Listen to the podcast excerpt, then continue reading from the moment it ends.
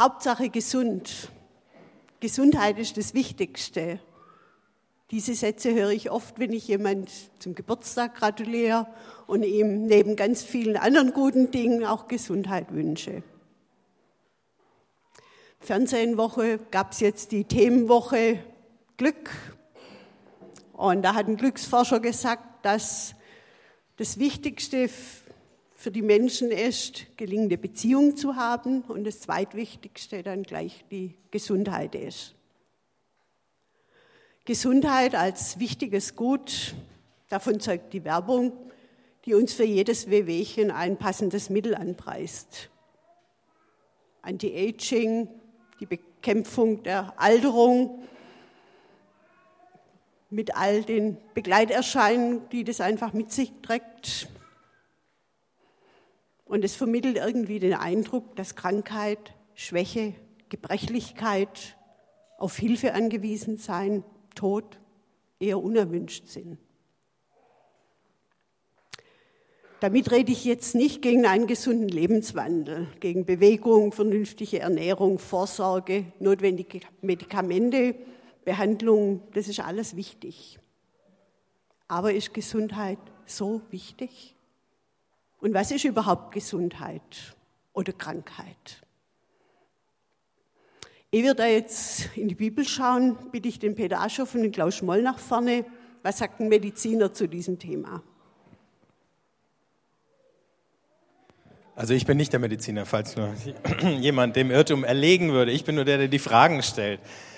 Ähm, Klaus, du hast neulich mal einen interessanten Satz äh, gesagt oder geschrieben, nämlich, dass äh, du den Eindruck hast, es gibt gerade in christlichen Kreisen eine unklare Vorstellung, eine unklare Vorstellung, wie ein Leben in Wohlergehen erreicht werden kann. Ähm, was sind die Beobachtungen, die hinter der äh, Aussage stecken? Die Beobachtungen kommen in erster Linie aus meiner Praxis. Ich bin ja Allgemeinarzt und ähm, erlebe halt, wie Menschen sich äh, äußern, wie sie sich geben. Und da, jetzt kann ich in unserem Gespräch natürlich keine Abhandlung über Krankheit und im, im Großen und Ganzen. Es gibt natürlich Krankheiten, die können diagnostiziert, die können behandelt, da gibt es klassische Regime dafür. Aber in meiner Praxis erlebe ich, und das ist mehr, viel mehr als man denkt, da gibt es ähm, so viele hm, Zusammenhänge zwischen Lebensführung und zwischen zwischen Erkrankungen. Also nicht im Sinne von, man macht sich schuldig und wird krank, sondern wir leben zivilisationsbedingt ähm, ein gewisses Leben und das fordert Tribut. Und ähm, da gibt es, was das Christliche angeht, gibt es vage Vorstellungen äh, von dem Gott, der eingreift und wieder alles heil macht. Oder man geht zu dem Arzt oder zum Therapeuten, der wieder alles richtet. Und auf der anderen Seite, also neben den Krankheiten, die man so behandeln kann und die ähm, ganz klassisch sind, es gibt eine Vielzahl von, von Dingen, die ergeben sich, zum Beispiel unsere Lebensführung, wir sitzen sehr viel vom PC, wir sitzen generell viel, wir sitzen in ungünstiger Haltung. Das führt zu bestimmten Veränderungen. Andere zivilisationsbedingte Sachen sind diese ganze breite Feld der Stresserkrankungen oder stressassoziierten Erkrankungen.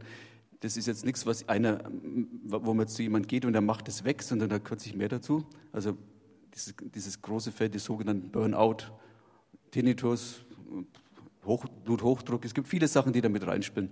Also da ähm, lohnt es sich, wenn man genauer hinschaut. Mein äh, Eindruck manchmal, wenn ich diese äh, biblischen Heilungsgeschichten lese, gerade bei Jesus, ist, ähm, der guckt ja manchmal weniger auf die Symptome als äh, auf die Person und ähm, manchmal bezieht er die auch tatsächlich mit ein. Ähm, geht sowas auch als Arzt und äh, wie würde das gehen, wenn wir mit Kranken oder für Kranke beten? Es geht freilich. Aber mir kam heute früh, weil ich ja deine Frage kannte, kam mir ein Gedanke noch im Bett. Ich weiß nicht, ob jemand das Lied vom Gerhard, Gerhard Schöne kennt, die zu früh aufgestandene Wahrheit. Lohnt sich mal zu hören, das ist interessant. Da geht es darum, um eine Wahrheit im DDR-Regime, die ähm, zu früh kam und nicht, ähm, nicht gehört werden wollte. Und später, als er es dann sagen durfte, hat jeder gesagt, das ist ja eh klar. ich hoffe, mir geht es jetzt da nicht damit. So, ich, das geht nämlich jetzt ins Biblische rein, ohne dass ich mir jetzt anmaße, da große Lehre draus zu machen. Aber was ähm, für mich im Zentrum von dem ganzen Geschehen, wenn es um Krankheit, Wohlergehen geht, ist ein Satz, den Jesus gesagt hat. Oder andersrum gesagt. Ähm, Jesus hat tatsächlich die Leute oft mit einbezogen, der hat ja oft ähm, die berührt und hat ähm, Dinge zu ihnen gesagt. Und eine Sache, die er immer wieder gesagt hat, war, geh hin und sündige nicht mehr. Jetzt können wir natürlich meinen, er hat ihn jetzt gesund gemacht und die, die, äh, die Grundlage seiner Krankheit war jetzt Schuld und Sünde. Und ähm, da, da uns ist ein genauer hinzuschauen. Das Spannende, was jetzt da jetzt kommt, gleich werden wir merken, was, um was es geht, ist, ähm, gegen was kann man denn sich versündigen? Und da hat, wenn man jetzt eng in der Bibel bleibt, ja, denn Jesus mal, kann man Pharisäer der oder der Schriftgelehrte Nikodemus und hat gefragt, was ist denn, ähm, was muss ich denn eigentlich halten? Der wollte ja alle möglichen Sachen halten und, er hat dann Jesus richtig geantwortet, liebe Gott, sollst Gott über alle Dinge lieben und deinen Nächsten wie dich selbst. Und ich möchte einen Teil davon rausnehmen, der für mich der Knackpunkt ist, wenn es um Gesundheit geht. Nämlich liebe deinen Nächsten wie dich selbst. Und wenn das ein Schriftgelehrter sagt, können wir meinen, das ist wieder Forderung dahinter. So wie wir, wir lesen ja die Bibel immer so ziemlich Schuld und Forderung und Vergehen und aber was da genau drin steckt, und das ist das, was der Kern meiner Arbeit eigentlich ist, da geht es darum, lieb deinen Nächsten wie dich selbst. Ich kann den Nächsten ja nur lieben, wenn ich mich selber liebe. Und das ist für mich das, was ähm, den Umgang mit mir angeht, wie ich mit mir umgehe. Und das Sündige nicht mehr, das ist das Spannende. Das kann nämlich bedeuten, nicht ähm, ähm, lad Schuld durch, durch irgendwas auf dich, sondern geh, wenn ich gegen dieses Gebot ähm, liebevoll mit mir umzugehen, also mich zu lieben, verstoße, versündige mich. Und das könnte jetzt also auch bedeuten, neben dem, was vielleicht noch heißt, wenn du jetzt weiterlebst, dann leb so, dass du gut mit dir umgehst. Also ein ganz anderer Aspekt, nicht Schuld, sondern ähm, geh liebevoll mit dir um. Das ist übrigens, wenn ich es kurz erwähnen darf, es war ein Knackpunkt, wo, man, wo ich manchmal in der Praxis Leute erreichen kann, wenn es nämlich um irgendwas geht. Und das können irgendwelche Symptome sein. Und ich frage die, könnte es sein, dass sie oder du äh, liebevoller mit dir umgehen solltest? Da kommt manchmal ganz Erstaunliches, bis dahin, dass die Leute sagen, das ist genau das, warum ich jetzt eigentlich da bin oder genau das, um was es geht. Liebevoller mit sich umgehen. Und das hat natürlich auch sehr, sehr viel mit Verantwortung, Selbstverantwortung zu tun. Du hast noch was gefragt wegen, wegen der, wie man in der Gemeinde oder wie man. Ja, genau. Wenn wir also die andere Geschichte ist, man erwartet ja nicht nur vom Arzt, äh, nimm mir meine Symptome weg und lass mich ansonsten in Ruhe, sondern beim Beten wäre ja im Prinzip eine ähnliche Versuchung. Ne? Ja. Beten wir das schnell weg oder? Also das ist natürlich auch kom sehr komplex. Natürlich als erstes würde ich jetzt sagen, kann, kann man natürlich so rangehen, dass man den Menschen in die Beziehung, in den Kontext mit Gott setzt, wenn man betet. Und dann ist natürlich der, der große, fürsorgliche Gott erstmal da, der mich liebt und der natürlich sowieso besser weiß, um was es geht. Und, ähm, aber als zweites von dem davor Gesagten ist es, glaube ich, wichtig, dann zu eins, ähm, mit zu bedenken, dass Krankheit und äh, bestimmte Symptome, Beschwerden ja auf was hinweisen können, dass die ja bedeuten können, ich sollte vielleicht in meinem Leben was ändern, liebevoller, besser mit mir umgehen. Ein Beispiel zum Beispiel, das, das kennt ihr alle, das, ist, das zieht sich, weil es gibt ja viele junge Mütter und ein klassisches ähm, Problem, was junge Mütter haben, vielleicht wenn sie sogar noch berufstätig sind, die sorgen sich für Haushalt, für Mann, der ist ja häufig nicht erreichbar, der ist nicht verfügbar, der ist nicht existent teilweise ähm, in der Siemens-Welt, in der wir leben. Dann haben sie die Kinder, dann haben sie alles Mögliche und eigentlich haben sie sich selber noch, aber sie fallen hinten runter am Schluss. Also diese Bedürfnisse, die sie selber haben, die, die, entweder nehmen sie es gar nicht wahr oder sie denken, äh, ich sehe keine Zeit, ist, Hauptsache das andere läuft. Und wer so lebt, das ist auch kein Vorwurf, das geht jetzt eher darum, wie kann ich das ändern, der ähm, läuft zwangsläufig wohin, wo er Probleme kriegt. Einerseits, weil bestimmte Handlungsweisen Konsequenzen nach sich ziehen. Wenn ich mich, ähm, wenn ich mich verausgab und auspower, dann bleibt es nicht aus, dass ich krank werde. Natürlich, also zwangsläufig. Andererseits allerdings, das ist das Spannende, was ich immer sehe, ist, dass Symptome dann im die dann auftreten, dass die mir einen Hinweis geben können, wo kann ich denn liebevoller mit mir umgehen, dass sich dann bestimmte Dinge ändern. Und vom Gebet her dann wäre es so, dass derjenige, der, der jetzt den anderen anleitet, dass er eigentlich ein Forum bildet und eine Möglichkeit, dass der andere, also der, der für ihn betet, ist ja auch nicht der, der, der jetzt das, äh, die Krankheit wegmacht. und dass es ihn auch nicht fokussiert, dass Gott jetzt unbedingt sofort handeln muss, sondern dass es eben diese Aspekte, diese Selbstverantwortung und wo könntest du in deinem Leben denn ähm, Schritte äh, einleiten, dass er ihm da hilft, da hinzukommen. Also nicht im Sinne immer einer sofortigen und ähm, ja, Heilwerdung. Ne? Die letzte Frage, und ich glaube, da hast du ja schon eine Menge ähm, dazu angedeutet. Ähm, was würdest du dir wünschen, dass wir als äh, Gemeinde ähm, einander und den Leuten, mit denen wir in Kontakt sind, eigentlich vermitteln im Blick auf Gesundheit und Krankheit und wie wir damit umgehen? Also zentral wieder das, liebevoller mit sich umzugehen, also dieses wirklich umzusetzen. Liebe deinen Nächsten wie dich selbst, dass jeder auf sich selber schaut. Ein Therapeut hat mir gesagt, wenn jeder auf sich schaut, ist, äh, wenn jeder für sich sorgt, ist für alle gesorgt. Und ähm, aufhören zu kämpfen, das, ist, das finde ich auch was ganz Wichtiges. Aufhören, alles Mögliche zu bekämpfen, sondern wahrzunehmen und uns in, in den Erwägung zu ziehen, dass auch andere Sachen dahinter stehen könnten. Die, und äh, ja, und ähm, was ich mir auch wünschen würde, im, was daraus und was auch gleichzeitig daraus sich ergibt, dass wenn ich nämlich mich liebevoll um mich kümmere, dann werde ich nämlich zu etwas ganz Interessanten kommen. Dann werde ich nämlich nicht umhin kommen zu erkennen, dass das, was die Bibel über mich sagt, wahr ist, dass ich nämlich wertvoll bin, dass ich geliebt bin, dass ich geschätzt bin. Dann werde ich dahin kommen, dass ich meine ganzen, heute sagt man Ressourcen, meine ganzen Möglichkeiten erkenne. Und dann werde ich immer mehr auch, und das ist auch mein Wunsch, ähm, mich eingebunden fühlen in etwas Größeres, nämlich in in, in die Gemeinschaft, aber auch, das, auch in, so wie es der Zulehner auch so ge gebracht hat, dass in diese Schöpfung und dass ich eingewoben bin in, in was Größeres. Und ähm, das alles zusammen, glaube ich, führt, führt zu mehr Gesundheit. Vielen Dank.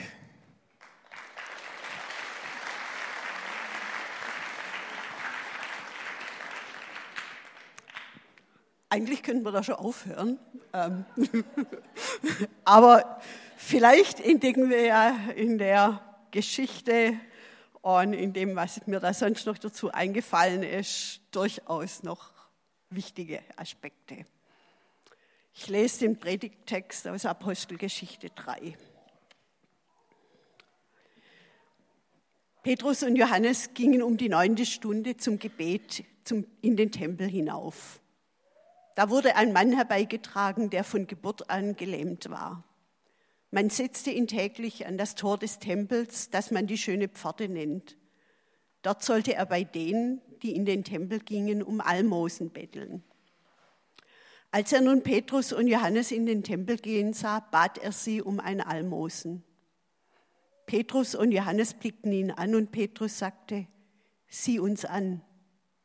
Da wandte er sich ihnen zu und erwartete etwas von ihnen zu bekommen.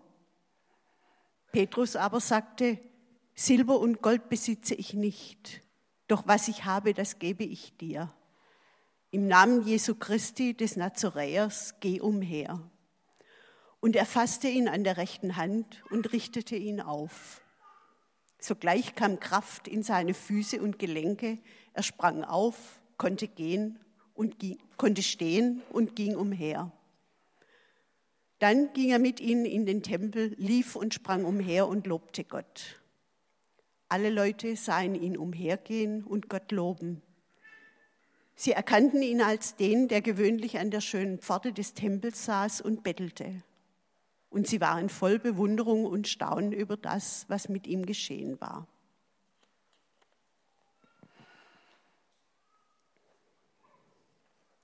Es ist Alltag, Nachmittag. Petrus und Johannes sind auf dem Weg in den Tempel, wie jeden Tag. Der Gelähmte sitzt an der schönen Pforte und bettelt, wie jeden Tag. Um diese Zeit kommen die frommen Juden zum Gebet und wie das Gebet ist das Almosen gegeben für sie selbstverständlich. Almosen für einen ohne Schuld in Not geratenen, das war die soziale Absicherung dieser Zeit. Und so wird der Behinderte zum Mitverdiener seiner Familie.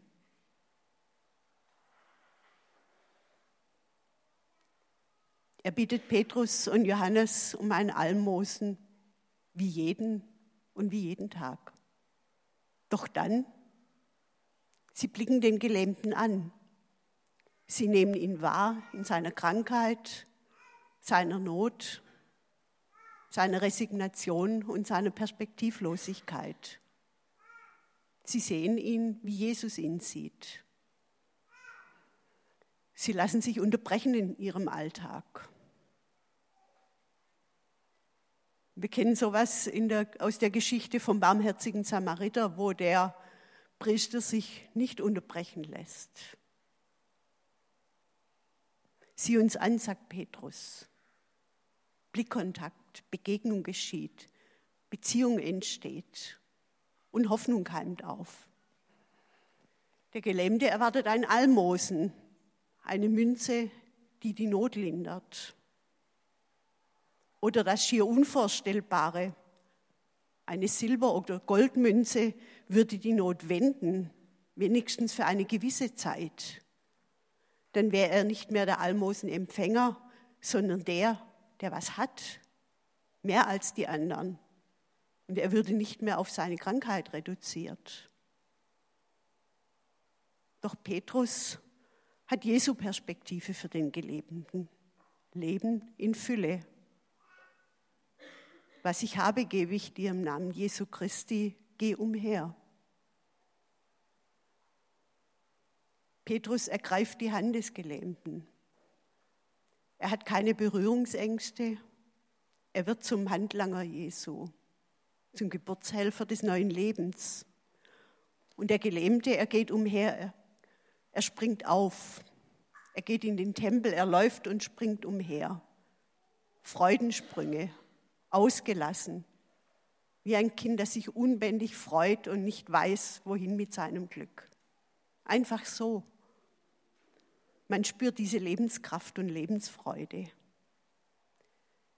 Die muss in ihm gesteckt haben, aber sie war durch die Krankheit, durch die Hoffnungslosigkeit nicht nur verschattet, sondern wie begraben. Und dem Gehalten ist klar, das war nicht Petrus, dem er es zu verdanken hat, sondern Gott. Er ging mit ihnen in den Tempel und lobte Gott. Und die anderen sahen ihn umhergehen und Gott loben. Und sie waren voll Verwunderung und Staunen über das, was mit ihm geschehen war. Wir sind immer noch in der Predigtreihe Charisma ohne Tick, Fragezeichen, in der wir versuchen, dem Heiligen Geist auf die Spur zu kommen. Und der Heilige Geist kommt in dieser Geschichte explizit gar nicht vor aber wir können trotzdem sein Wirken entdecken. Petrus und Johannes sind in ihrem alltäglichen Tun offen für das Reden Gottes, des Heiligen Geistes.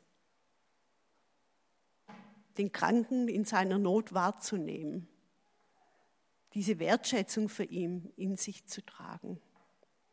Das Vertrauen, dass Gott mächtiger ist als die Macht der Krankheit und der Resignation dem Kranken die Hand zu reichen und ihm Gottes Eingreifen anzuvertrauen. All das bewirkt der Heilige Geist. Bei Petrus und Johannes und bei uns.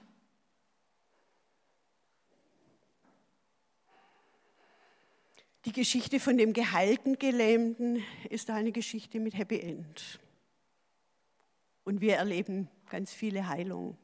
Und die sind oft nicht spektakulär, eher beiläufig. Ich habe Schnupfen und nach den sprichwörtlichen sieben Tagen ist er vorbei. Wir haben Rückenbeschwerzen, kriegen eine Spritze vom Arzt, Krankengymnastik und dann ist es gut. Eine Operation ist notwendig, aber nach einiger Zeit ist alles verheilt. Gott heilt nicht nur in diesen außergewöhnlichen Heilungen, die wir so als Wunder wahrnehmen. Er hat den Ärzten die Fähigkeit gegeben, Krankheitsursachen zu erforschen und Krankheiten zu heilen. Und der Fortschritt in der Medizin seit den Tagen Jesu bietet ganz andere Möglichkeiten, Menschen zu heilen, als es damals war. Und in all dem können wir das Wirken Gottes erkennen. Doch vermutlich fällt jedem von euch jemand ein, der bis jetzt nicht geheilt ist. Auch zur Zeit Jesu wurden nicht alle Menschen geheilt. In der Rede über das Weltgericht spricht Jesus davon, da heißt es, ich war krank und ihr habt mich besucht. Paulus war krank und wurde nicht geheilt. Von Timotheus wurde berichtet, dass er mit Magenprobleme hatte. Andererseits finden wir in den Evangelien und in der Apostelgeschichte viele Erzählungen von Menschen, die geheilt wurden. Und wenn wir die Berichte lesen, wie Jesus geheilt hat, finden wir da keine Methode. Da ist ganz viel offen, da gibt es offensichtlich kein Kochrezept. Gott legt sich nicht auf eine Lösung fest. Wir hätten das ja gern, konkret, einfach.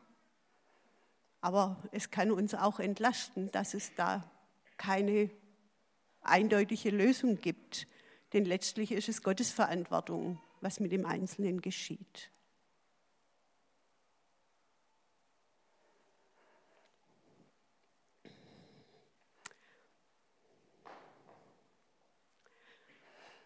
Wenn wir jetzt mal in den großen Zusammenhang der Bibel schauen, das möchte ich jetzt in den nächsten Minuten machen. Wir wissen, dass seit dem Sündenfall die Schöpfung der Vergänglichkeit unterworfen ist.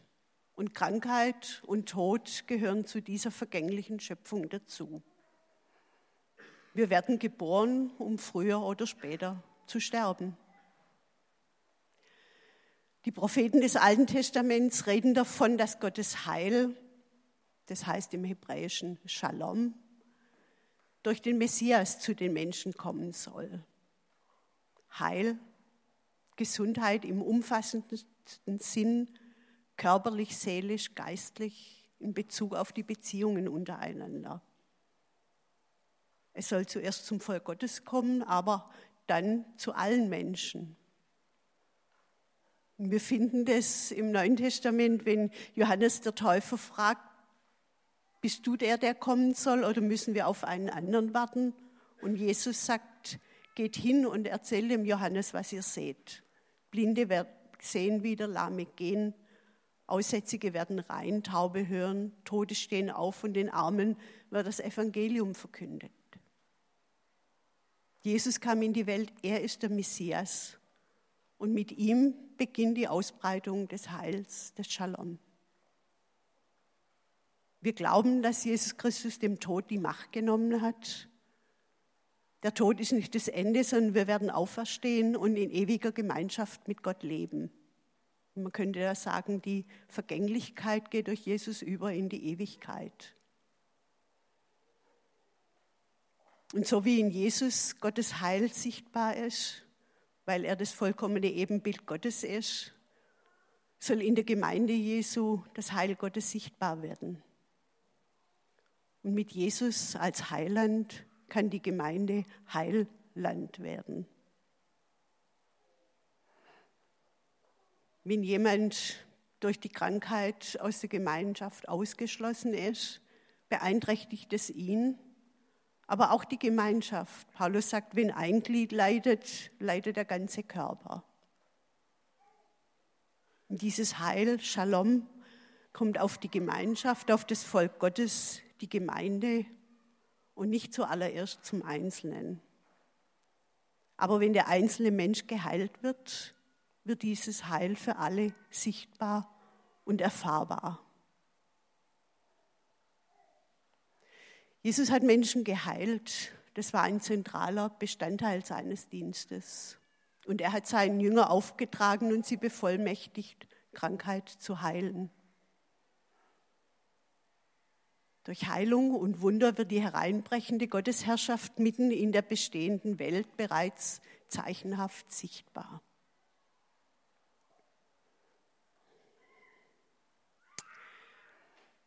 In der Bibel beschreibt das Wort Krankheit einen Zustand körperlicher Schwäche, Abwesenheit der vollen Lebenskraft. Und das kann man jetzt ganz ganzheitlich verstehen. Das kann körperlich sein, das kann seelisch sein oder aber auch durch massive Einwirkung von Lebensumständen wird unsere Lebenskraft geschwächt. Die Folgen waren bei den Juden dass die Kranken ausgeschlossen waren vom Gottesdienst im Tempel. Und sie wurden oft auch ausgegrenzt aus der Gemeinschaft, wenn wir an die Aussätzigen denken, die waren ausgegrenzt. Und damit hatte Kranke keinen Zugang zur Ermutigung und Trost. Kranke werden oft stigmatisiert, werden reduziert auf die Krankheit. Ist der Blindarm in Zimmer 4. Und haben oft das Gefühl, sie sind nicht brauchbar. Und stellt sich dann die Frage, welchen Sinn hat mein Leben? Krankheit ist keine Strafe Gottes. Dem widerspricht Jesus ganz entschieden. Und es ist auch nicht Platz für diesen Gedanken, ich bin nicht wert, dass Gott mich heilt. Und Krankheit ist auch kein Grund zur Resignation. Wenn wir Krankheit jetzt als Zustand von Schwäche und Abwesenheit der Lebenskraft verstehen, ist Gesundheit dann körperliche Stärke und pralle Lebenskraft? Was ist Leben in Fülle? Karl Barth, das ist ein Theologe, der im letzten Jahrhundert gelebt hat, beschreibt Gesundheit als nicht die Abwesenheit von Störungen, sondern die Kraft, mit ihnen zu leben. Gesundheit als Kraft zum Menschsein in gesunden und kranken Zuständen. Diese Kraft zeigt sich in der Fähigkeit zum Glück und zum Leiden, zur Freude und zur Trauer, zur Annahme des Lebens und Hingabe des Lebens. Sie ist die Bejahung des Lebens und des Sterbens im großen Ja Gottes.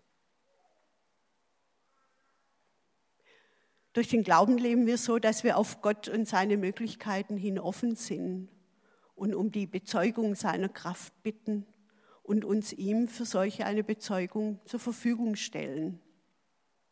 Wir können damit rechnen, dass Gott die Menschen liebt und ihr Heil, also diese Heilung im umfassenden Sinn will und dass er die Macht hat, Krankheit zu heilen. Gott sagt, ich bin der Herr, dein Arzt. Aber Gott hat nicht versprochen, heute und sofort alle Menschen heil zu machen, gesund zu machen. Das heißt, dass wenn ich eine chronische Krankheit habe, ich es auch akzeptieren muss. Und wenn keine Heilung möglich ist, der Punkt kommt, wo ich auch das akzeptieren muss. Ihr merkt, da ist ein ganz großes Spannungsfeld zwischen der Verheißung der Heilung und der Erfahrung, dass sie doch nicht immer eintrifft. Ich denke, dass wir im Glauben Hoffnung finden können. Im Römerbrief heißt es, die Schöpfung ist der Vergänglichkeit unterworfen. Nicht aus eigenem Willen, sondern durch den, der sie unterworfen hat. Aber zugleich gab er ihr Hoffnung. Leid und Leiden, nee, Leid und Leiden ist von Gott nicht gewollt. Er sagt, ich habe Gedanken des Heils. Das ist das Shalom und nicht des Unheils für euch. Und da kann es eine Hilfe sein, in dem eigenen Leiden die Solidarität des leidenden Jesu zu finden. Peter hat es ja am letzten Sonntag ausführlich betrachtet. Gottes Herz schlägt für die Schwachen. Und wir erleben den heruntergekommenen Gott, den gekreuzigten Jesus, der uns in Krankheit, Schmerz und Leid nahe kommt. Wir hoffen auf Gottes Handeln und wissen doch, dass diese Hoffnung uns auf sein endgültiges Handeln am Ende der Zeit verweist. Gottes Herrschaft bricht an oder ist angebrochen, aber sie bleibt immer auch wieder verborgen. In Hoffnung beten wir heute um Zeichen, in denen sich die gegenwärtige und doch kommende Herrschaft Gottes jetzt schon zeigt. Was ist jetzt unsere Aufgabe? Forscher haben festgestellt, dass die Zuwendung des Arztes, also die ausführliche Zuwendung des Arztes, die Heilungschancen vergrößert. Menschen werden schneller wieder gesund. Also ist Zuwendung ein Heilmittel, das uns allen zur Verfügung steht. Wissen wir, wie es um den anderen steht? Wagen wir es wirklich hinzuschauen und uns von dem anrühren zu lassen, was dem anderen zu schaffen macht? Auch wenn wir keinen Rat haben, ist die gezeigte Anteilnahme allemal besser, als wenn wir über die Not hinwegschauen und die Augen verschließen. In der Zuwendung zu kranken Menschen ist Feingefühl und Weisheit erforderlich, dieser Blick Jesu für den anderen. Da kann uns der Heilige Geist Liebe und Verständnis für den anderen geben, die rechten Worte. Er kann das Gespräch führen, uns Impulse für Trost und Gebet geben. Ich möchte es jetzt nochmal ganz praktisch machen. Was kann ich denn tun, wenn ich merke, dem anderen geht es nicht gut? Und das ist jetzt ganz bewusst so allgemein und schwammig ausgedrückt. Ich denke, es ist wichtig, dass wir nicht achtlos vorbeilaufen sondern Interesse zeigen und das Gespräch suchen. Ich stelle immer wieder fest, dass die Leute durchaus offen sind, über das zu reden, was ihnen gerade Sorgen macht und Beschwerden macht. Und dass es eher so unsere Hemmungen sind, da zu fragen. Wir können sie besuchen, anrufen. Manchmal ist praktische Hilfe notwendig oder dass wir mit ihm spazieren gehen. Wichtig ist, dass wir Wertschätzung für den ganzen Menschen mitbringen, weil er mehr ist als die Krankheit oder das Leid, das ihn jetzt gerade beschäftigt. Und damit können wir einen Raum schaffen, wo er über Freuden, Sorgen, Angst und Not sprechen kann. Das ist das, was der Klaus ja vorher auch gesagt hat. Ne? Zu sagen, einen Raum schaffen, wo auch mal Reflexion möglich ist. Und wir können ihm ein tröstendes Wort sagen halt keine so Phrasen wie, naja, das wird schon wieder, weil das hilft nicht wirklich. Und dann geht es darum, zu unterstützen, die Beziehung zu Gott zu pflegen. Und da können Rituale helfen. Wir zünden eine Kerze an. Wir beten das Vaterunser, lesen gemeinsam einen Psalm. Oder ich segne den anderen, ehe ich mich verabschiede können miteinander in der Bibel lesen und solche Verse entdecken, wie im Psalm 46, Vers 2, wo es heißt, Gott ist unsere Zuversicht und Stärke, eine Hilfe in den großen Nöten, die uns getroffen haben. Wir können für und mit dem Kranken beten. Das Gebet um Heilung vertraut den kranken Menschen der Fürsorge eines liebenden Gottes an. Und manchmal führt so ein Gebet zu einer Heilung. Aber in jedem Fall wird der Mensch durch Gott gesegnet. Und so kann man auch das, den Weg des Leiden anzunehmen begleiten. Man kann dem Kranken die Hände auflegen, dadurch wird die Zuwendung spürbar. Und das Salben mit Öl kann das noch unterstützen. Und dazu kann man einfach das Öl aus dem Küchenschrank nehmen. Da braucht man nicht irgendwas Spezielles. Und so einfach deutlich machen, ich komme dir nahe, ich habe auch keine Berührungsängste. Und manchmal ist es auch wichtig, die Angehörigen im Blick zu haben. Oft ist der Kranke eigentlich ganz gut eingebunden und hat das Gefühl, für ihn wird gesorgt und die Angehörigen haben die Last und brauchen vielleicht noch mehr Unterstützung, als der Kranke in dem Moment braucht.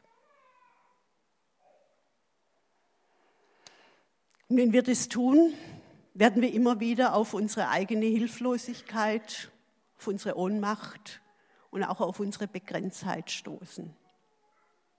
Wir sind Lastenträger, wenn wir den anderen begleiten. Aber wir sind auch Handlanger Jesu geben von dem weiter, was wir haben, Vertrauen und Hoffnung in Gott.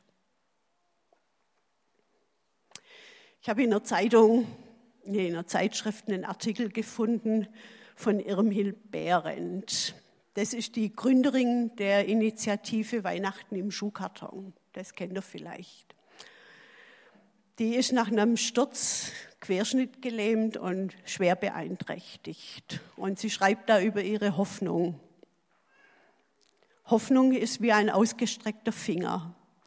Sie weist auf den, von dem sie kommt, der ihr Gestalt gegeben hat, den Schöpfer. Sie ist hell, voller Licht und trägt doch verborgene Züge des Leids in sich. Wie könnte es auch anders sein? Gott hat seinen Sohn, die lebendig gewordene Hoffnung, zu uns gesandt und unser Elend auf ihn gelegt. Er trug unsere Krankheit und lud auf sich unsere Schmerzen. Und Jesus sagt mitten in seinem Schmerz, das tat ich für dich. Er allein schenkt die Kraft, nach vorne zu glauben. Diese Kraft, nach vorne zu glauben, diese Hoffnung ist ganz wichtig, aber wir brauchen sie alle. Gesund oder krank, gestärkt oder geschwächt. Die Hoffnung, dass Gebet etwas verändert, wie es im Jakobusbrief heißt, ist jemand unter euch krank, der rufe die Ältesten der Gemeinde, dass sie über ihn beten und ihn salben mit Öl in dem Namen des Herrn. Und das Gebet des Glaubens wird dem Kranken helfen und der Herr wird ihn aufrichten. Für mich ist die Berührung durch die Liebe Gottes und die Hoffnung auf die neue Welt, die durch Jesus angefangen hat, ganz wichtig. In dieser neuen Welt werden wir alle herumspringen vor Freude und tanzen und Gott die Ehre geben. Denn er wird alle Tränen abwischen, der Tod wird nicht mehr sein, keine Trauer, keine Klage, keine Mühsal, sondern Leben in Fülle. Wir sind eingeladen, als Handlanger Jesu und Lastenträger diese Hoffnung und diese Lebensperspektive ganz praktisch weiterzugeben die vielleicht wichtiger ist als Gesundheit.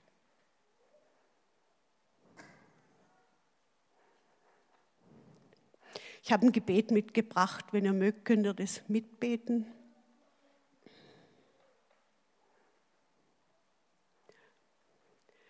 Herr, segne meine Hände, dass sie behutsam seien, dass sie halten können, ohne zu fesseln zu werden, dass sie geben können, ohne Berechnung, dass ihnen innewohnt, die Kraft zu trösten und zu segnen. Herr, segne meine Augen, dass sie Bedürftigkeit wahrnehmen, dass sie das Unscheinbare nicht übersehen, dass sie hindurchschauen durch das Vordergründige, dass andere sich wohlfühlen können unter meinem Blick.